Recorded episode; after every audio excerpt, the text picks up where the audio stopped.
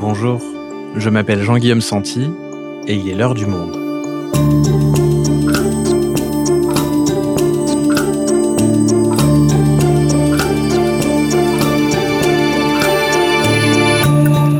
Aujourd'hui, à quelques heures du premier discours devant le Congrès de Joe Biden, après 100 jours de mandat, comment le 46e président des États-Unis a-t-il mis en place des mesures historiques pour relancer l'économie américaine? Comment ce démocrate, après 4 ans de Trumpisme, cherche-t-il à s'inscrire dans les pas de lointains prédécesseurs comme Franklin Roosevelt ou Lyndon Johnson? Gilles Paris, journaliste au Monde et correspondant à Washington, nous raconte les premiers pas de Biden à la Maison-Blanche. Joe Biden, le révolutionnaire qu'on n'attendait pas, un épisode produit par Clément Baudet, réalisation Amandine Robillard.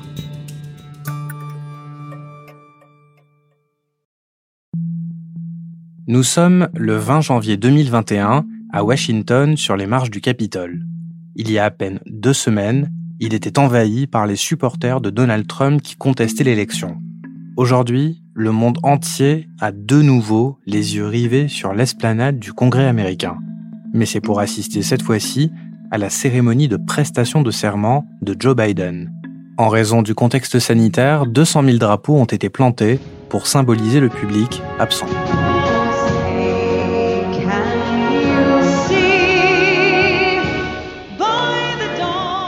La chanteuse Lady Gaga entonne l'hymne national américain, puis Joe Biden prête serment sur la Bible et prononce son discours. My fellow Americans, this is America's day.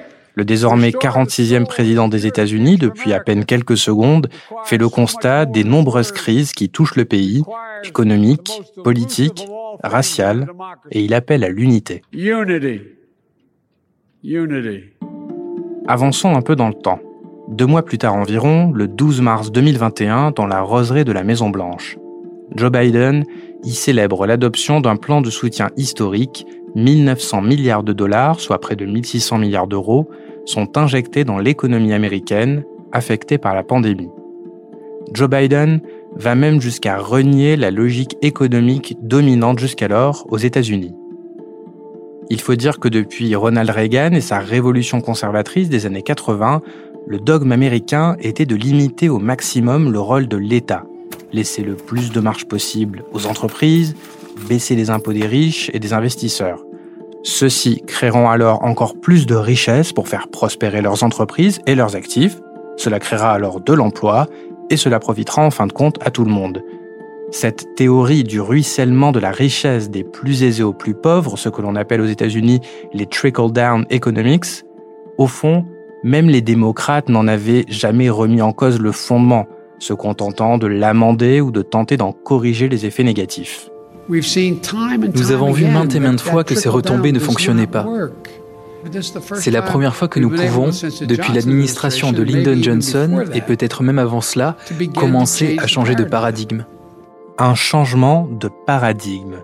Et si Sleepy Joe, comme le surnommait Donald Trump, cet homme que l'on avait identifié jusqu'alors comme un centriste tiède, inaugurait au fond une présidence bien plus transformatrice et révolutionnaire que celle de Barack Obama.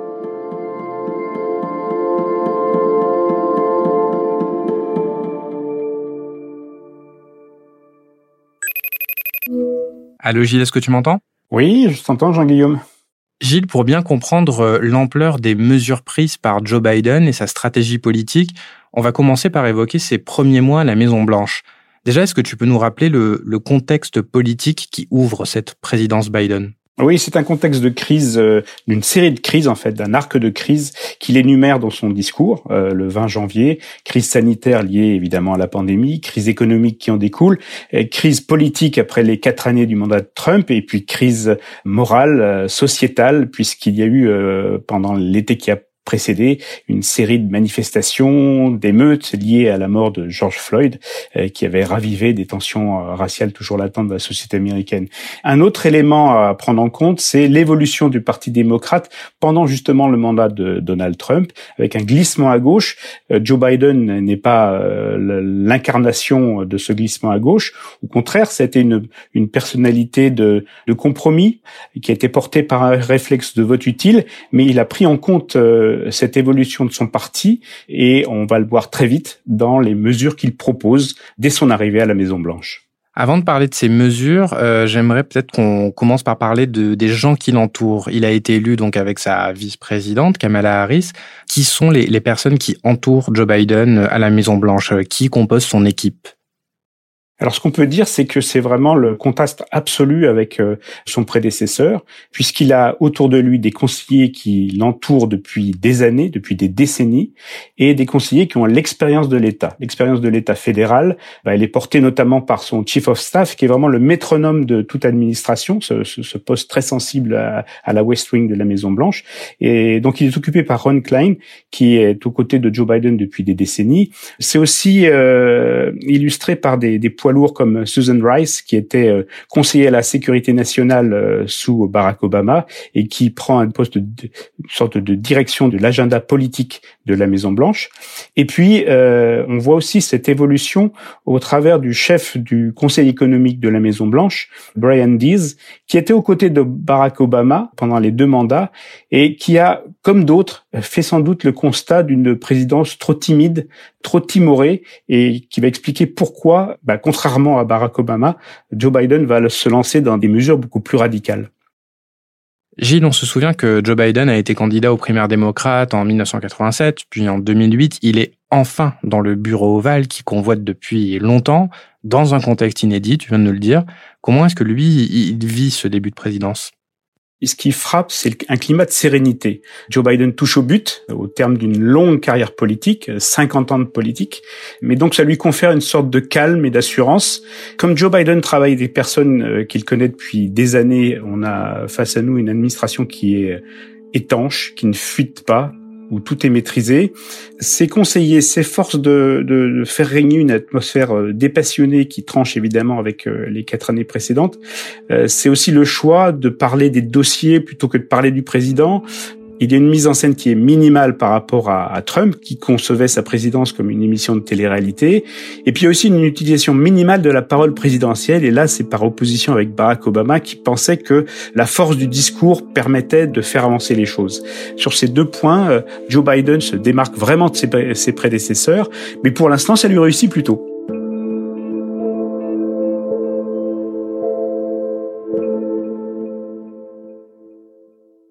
Gilles, tu as donc euh, suivi au jour le jour les, premiers temps de cette ère Biden. Est-ce que tu peux nous dire quelles ont été les premières étapes de sa politique maintenant? Les 100 premiers jours qui viennent de s'écouler ont été un peu divisés en, deux grandes parties. Il y a eu le, temps de l'exposition euh, avec le, le, constat des crises, et puis le temps de l'action, divisé lui-même en deux partie, si on peut dire. Il y a eu d'abord le plan d'urgence pour pouvoir répondre à la situation sanitaire et à ses problèmes économiques. Il s'est traduit par euh, un, plan de relance de 1900 milliards de dollars qui lui relevait vraiment d'urgence. Et puis on est passé maintenant dans un virage plus structurel avec un plan d'investissement massif sur 10 ans de 2300 milliards de dollars, là aussi des sommes énormes. Il s'agit de remettre à niveau l'Amérique. Alors remettre à niveau l'Amérique à la fois pour l'emploi, pour le climat et pour la société. D'accord, donc il y a en fait deux plans. Le premier plan de 1900 milliards, c'est un plan de relance dans la lignée de ce qu'avait pu faire euh, Donald Trump, c'est injecter de l'argent dans l'économie américaine pour qu'elle continue de fonctionner. Mais en fait, le vrai changement, c'est dans ce plan euh, d'infrastructure et d'investissement de, de 2300 milliards de dollars, c'est ça? Oui, effectivement, c'est un plan qui est structurel, euh, très ambitieux, qui concerne à la fois les infrastructures matérielles, les ponts, les routes, les aéroports, les réseaux électriques, euh, dans le cadre d'une transition énergétique, qui est aussi au, cœur des préoccupations de l'administration Biden. Et puis, il y a une autre dimension, et qui concerne cette fois-ci les infrastructures immatérielles. C'est à la fois la meilleure prise en charge des personnes âgées, des, jeunes, des malades, et puis il y a le souci de relancer euh, tout ce qui est recherche et développement. L'administration Biden ne cesse de mettre en regard la, baisse des sommes consacrées à la recherche et au développement aux États-Unis par rapport à celles qui sont investies en Chine. Ok, donc on a beaucoup d'argent euh, qui est mis sur la table. Comment est-ce que Joe Biden entend, outre l'endettement, financer l'ensemble de ses plans? C'est la volonté assumée d'augmenter les impôts sans doute en deux temps. Le premier a déjà été annoncé, c'est augmenter l'impôt sur les sociétés, dont le taux passerait de 21% à 28%. Ça, c'est la proposition de Joe Biden qui va être discutée au Congrès. On verra si, euh, in fine, euh, on sera à 28% ou un peu moins. Et puis, euh, il y aura aussi une augmentation des impôts sur les plus fortunés à partir du seuil de 400 000 dollars annuels de revenus. Une autre mesure qui concerne euh, euh, l'impôt sur les sociétés, c'est qu'il sera mondialisé, c'est-à-dire que les sociétés euh, américaines ne pourront pas délocaliser une partie de leurs revenus dans des paradis fiscaux. Et puis, il y a cet effort de l'administration américaine, en concertation avec d'autres pays développés, de parvenir à un, un taux d'impôt sur les sociétés commun pour éviter toute forme de concurrence fiscale, de dumping fiscal entre pays qui ont les mêmes structures économiques. L'ensemble de ces mesures, euh, à la fois les investissements massifs et puis les hausses d'impôts euh, destinées à, les, à, les, financer, euh, ça traduit ce qu'on appelle aux États-Unis le retour du big government, qui est vraiment le ce contre quoi s'était dressé Ronald Reagan. Et ce qui est intéressant, c'est que pendant longtemps, les démocrates sont coulés dans cette philosophie économique républicaine. On se souvient que Bill Clinton avait promis de limiter l'envergure de l'État-providence. Il avait lui-même assuré que l'ère du big government était terminée et c'est contre tous ces renoncements qu'aujourd'hui Joe Biden prend euh, un virage à 190 degrés pour euh, remettre l'État fédéral au cœur du jeu.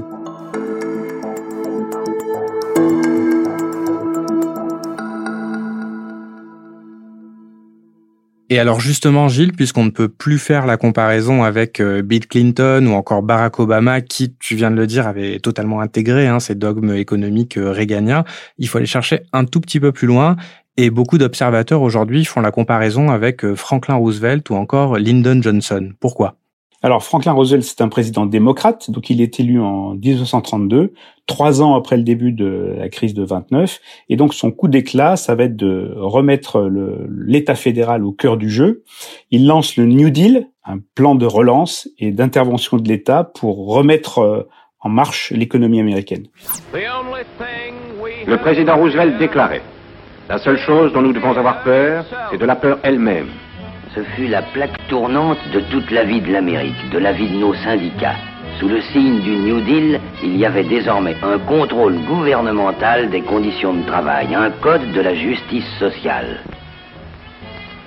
De mois en mois, nous avançons à grands pas vers la réglementation méthodique des relations entre employés et employeurs.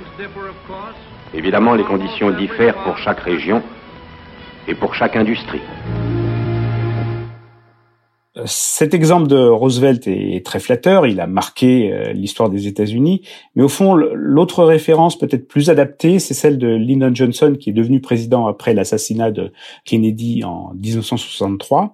Et Lyndon Johnson, lui, va lancer The Great Society, qui était un peu le pendant du New Deal de, de Roosevelt, un programme d'investissement massif, de dépenses massives dans les secteurs de l'éducation, de la santé, et également accompagné d'une lutte contre la discrimination raciale qui fait suite évidemment au mouvement euh, pour les droits civiques et qui s'est traduit par des, lois fondamentales au cours de la même période.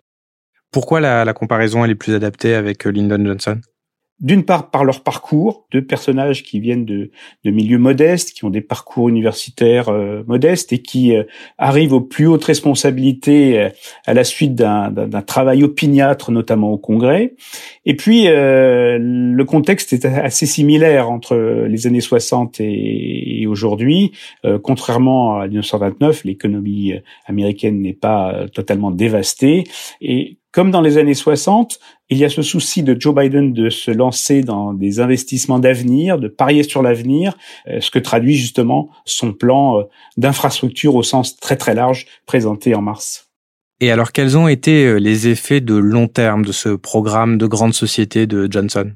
Bah justement, c'est un des écueils que souhaite éviter Biden. Johnson est allé peut-être un peu trop vite un peu trop loin par rapport à l'état de l'opinion américaine à l'époque. Alors c'est sûr qu'il faut euh, mettre de côté aussi la, la, crise euh, du Vietnam qui a considérablement plombé sa présidence, mais Indépendamment de cela, l'une des conséquences euh, involontaires et indirectes de The Great Society, de son projet de grande société, ça a été cette révolution conservatrice incarnée par Ronald Reagan et un, un retour de manivelle avec la volonté au contraire de réduire au maximum le rôle de l'État fédéral et de donner au contraire une liberté maximale aux entreprises et aux plus riches.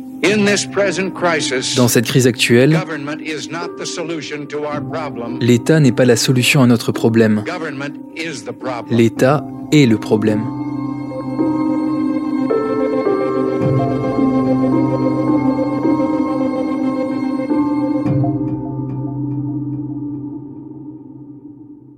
Ok, donc on comprend bien la, rupture idéologique que tu viens de nous décrire, qu'opère Biden avec ce plan de relance, ce plan d'investissement. Mais quel est le calcul politique derrière tout ça? Est-ce que, par exemple, face à la montée en puissance de l'aile progressiste, celle incarnée par Bernie Sanders ou Alexandria Ocasio-Cortez, c'est une façon de leur couper l'herbe sous le pied? Euh, non, pas vraiment. Je pense que Joe Biden considère que cette querelle entre les deux grands courants du Parti démocrate a été tranchée par euh, la, bataille électorale d'investiture qu'il a remportée. Il est conscient du glissement à gauche du Parti démocrate, mais il est aussi euh, soucieux de son aile droite, surtout du fait de l'étroitesse de, la majorité démocrate au Sénat, qui donne, par exemple, au sénateur de Virginie occidentale, Joe Manchin, qui est le plus à droite du Parti démocrate, un pouvoir très important.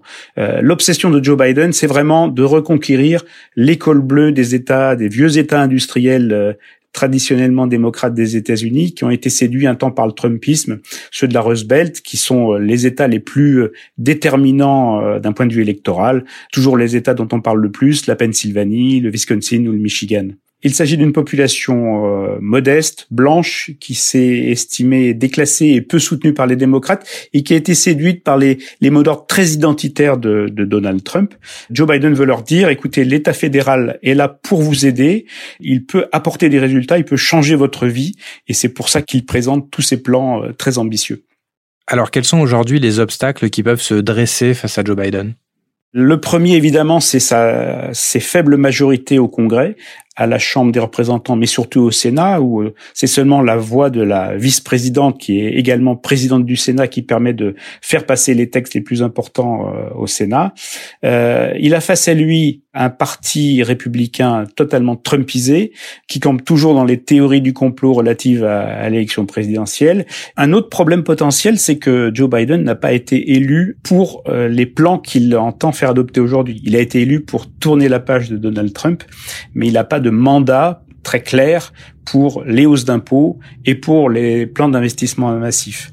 Et en plus, euh, Joe Biden doit aller vite. Le temps politique lui est compté.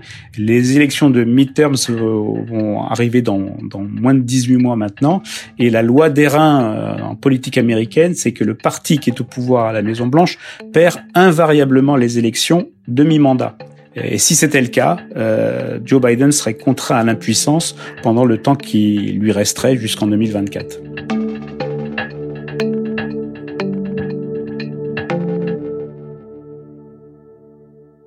Avant de finir cet épisode, Gilles, j'aimerais qu'on fasse un point sur la politique internationale maintenant de Joe Biden. Longtemps, les États-Unis ont été, euh, comme il se plaise à le dire, le, leader du monde libre, c'est-à-dire du bloc occidental né de la guerre froide. Ça a radicalement changé avec Donald Trump et son euh, America First, avec des alliés qui se sont euh, forcément détournés des États-Unis. Quelle voie emprunte Biden aujourd'hui? Alors sur ce point, il n'y a rien de révolutionnaire. Il s'agit surtout de reconstruire ce que Donald Trump avait euh, euh, jeté à terre ou détricoté, avec deux points, deux thèmes que ne cesse de marteler euh, Joe Biden. C'est l'importance des alliances et donc le souci de renouer les contacts avec les alliés et le souci des valeurs comme la démocratie, l'état de droit, qu'il entend mettre au, au cœur de sa politique étrangère. On peut citer par exemple le retour des États-Unis dans les accords de Paris sur le, climat que Donald Trump avait quitté en 2017. Il y a aussi la volonté de relancer l'accord sur le nucléaire iranien dont Donald Trump s'était retiré en 2018. Cette politique euh, étrangère plus traditionnelle s'accompagne tout de même de ruptures. Il y a le projet de quitter l'Afghanistan le 11 septembre 2021, donc euh, pour mettre un terme aux guerres sans fin euh, lancées après les attentats du 11 septembre 2001.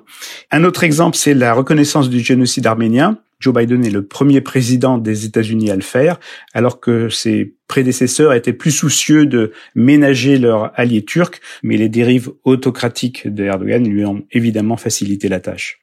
Alors tout ça, euh, ça s'inscrit dans, un, dans une obsession qui est l'obsession chinoise, euh, puisque euh, Pékin est vraiment en surplomb de la présidence Biden, et c'est pour cela que euh, la vision du monde que propose le démocrate, c'est pas celle qui opposait, comme le faisait Donald Trump, les patriotes aux mondialistes, mais c'est au contraire celle qui oppose les démocraties aux autocraties. Mais alors la question que pose cette politique étrangère, Gilles, c'est est-ce que les États-Unis de Biden, après quatre ans de Trump, peuvent revenir à cette ancienne position de leadership de l'Occident? C'est la grande question de sa politique étrangère. Euh, pendant la présidence Trump, euh, les alliés traditionnels se sont émancipés, euh, ont pris leur distance par rapport à Washington pour essayer de trouver leur propre voie. il n'est pas sûr que quatre ans suffisent pour Joe Biden pour dissiper le doute qui s'est instillé pendant les quatre années de Donald Trump sur la pérennité et la solidité des engagements américains. Merci Gilles. Merci Jean-Guillaume.